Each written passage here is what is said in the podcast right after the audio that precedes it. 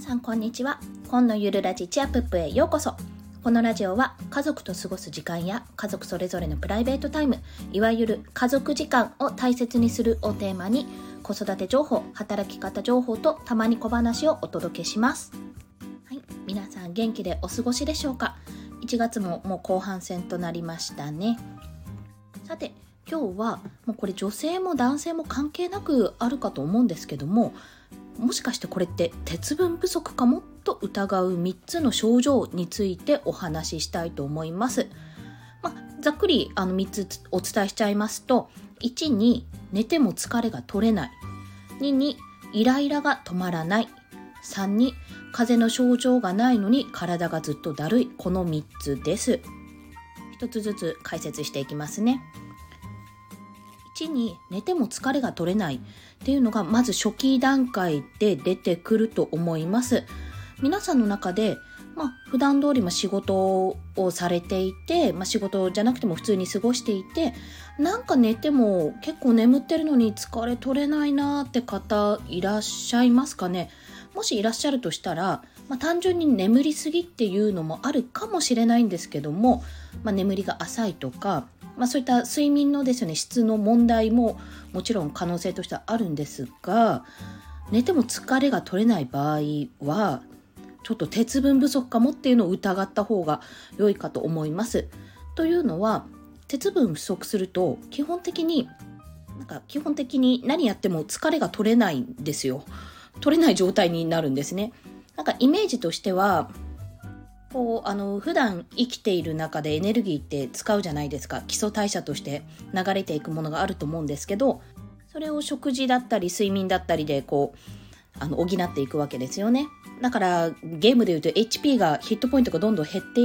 いくじゃないですか。攻撃したり攻撃されたりすると。減っていく中で、まあ、それを食べたり休んだりすることで回復するんですけどあの食べて回復する部分はもちろんありますが休んでいてもそこまで回復しないと、まあ、宿屋に泊まれば全回復するはずなのになぜか半分しか回復しない。回復量が格段に減っているというような状況なんですよ。常になんか毒状態みたいな。なんか治らない。治りづらい呪いがかかってるっていうようなそんな状態が続くと思います。大体私の経験上寝ても疲れが取れないなんかだるいなってなったら鉄不足だなっていうことが多かったですね。はい。で、次にイライラが止まらない。これは、まあ、疲れが取れないから引っ張られてる部分もあるんですけども、なんかもうずっとイライラする。いちいちなんか勘に触るとか、子供の、まあ私の場合はですけど、子供の行動、いつもだったらそんなに気にならないのに、なんかすごく嫌な感じがすると、え、なんでそういうことするのって思っちゃって、ついつい口に出しちゃうとか、なんか自分の自制が効かなくなってくるとちょっとそれも鉄分不足かもと疑った方がいいかもしれないです。まあ、というのは簡単に言えば疲れが取れてないので、まあ、頭の回転も鈍くなるじゃないですか。で自分の思う通りにいかなかったりするともうなんか余計な仕事増やさないでよっていう状況になって精神的にも疲れてきちゃう、まあ、そこからイライラが止まらなくなると。自分も疲れてるのにしかも疲れてるのに治らないし一向に。ってどういうこと？って。でなんで疲れてるのにこんなことをするわけ？周りはっていうようなことで些細なことでもイライラするようになってきてしまいます。ここも怖いところ。要注意ですね。で最後に3つ目なんですけどもこれは風邪の症状が特にないのに体がずっとだるい状態が続く。これはまあ咳とか鼻水とかあと、なんで頭痛、頭痛はもしかするとあるかもしれないけど、まあなんかいわゆる風邪の初期症状と言われているものが特にない。けどなんか体がずっとだるい。熱もない。ほんなんか、なんか体動きづらいなっていうような状況。なので、変な話、疲れが取れなくて、まあ頭もなんか鈍いなって感じで、体がずっとだるいなって思ったら、まあなんか調子悪いなぐらいで皆さん済ませてしまうんですよ。ああじゃあねなんかよく眠れてないのかなとか、まあ、仕事の疲れ溜まってるんだろうから休みの日にちょっといっぱい寝るかとかそんな状態で終わらせようとしてしまうんですけどもこの症状がずっと続くと割と鉄が足りてない 本当に鉄が足りてないというかヘモグロビンとか足りてなくて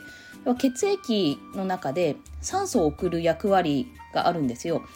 まあ、その子たちが全然不足してるんで全然酸素送れずに、まあ、体の血液循環が巡りが悪くなっているっていうような状況になってしまうんですね。まあ、循環が悪いってことはその分疲れやすくなるわけじゃないですか巡っていないんで常に渋滞状態体のパフォーマンス機能が落ちているっていうような状況になりますなのでなんか疲れてないなんかおかしいそれがもう1日とかじゃなくてずっと私の場合どれぐらいだったっけな3日4日とか普通に続いていたら、まあ、1週間は確実に続いていたら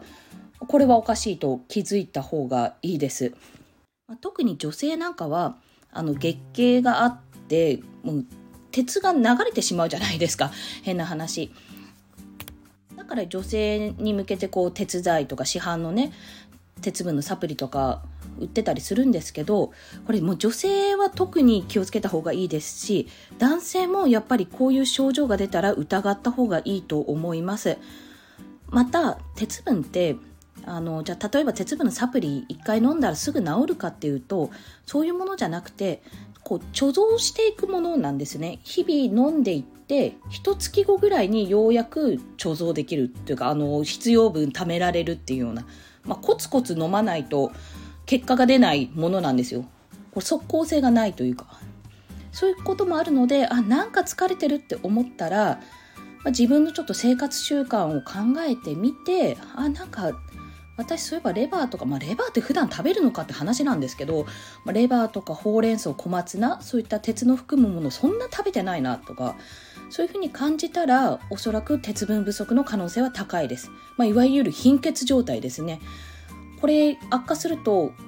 倒れます。私の場合は、まあ、立ちくらみって状態でしたけどふらーって倒れてあの意識何秒か飛ばしたこともありますし結構貧血で出てくる症状っていうのが多かったので、まあ、これを本当皆さんに注意していただきたいと思います。あでも現代あの鉄分を吸収できるあの飲み物とかそれこそ鉄分ヨーグルトプルーンヨーグルトとか あのプルーンもね干したプルーンとかも売ってますしあとサプリもありますし病院に行ったらあの手伝いって処方されるので、まあ、そういった形でいろいろうまく取り入れてもらえればいいと思ってるんですけども飲んでるのに治らないっていう感覚はあったんですよね。私もなんかヨーグルトドリンク飲んでるのに全然体治らないなって思ってたら全然鉄分足りてなかったっていうこともあったのでぱ一度、まあ、健康診断で血液診断を血液検査かをすると思うのでそこで一旦調べるっていうのもできますし、まあ、日頃から鉄の鉄分のある食事ですね。先ほど言ったレバーや、まあ、ほうれん草小松菜それこそあとプルーンとかですね。そういったものを摂取していって少しずつ鉄を貯めていった方が良いと思います。これは貧血気味の私からの本当に皆さんへの警告というかアドバイスというか気をつけてくださいねって本当辛いんでこれ気をつけてくださいというお話でした。はい。それでは今日も今のゆるラジチアップお聴きくださりありがとうございました。コンでした。ではまた。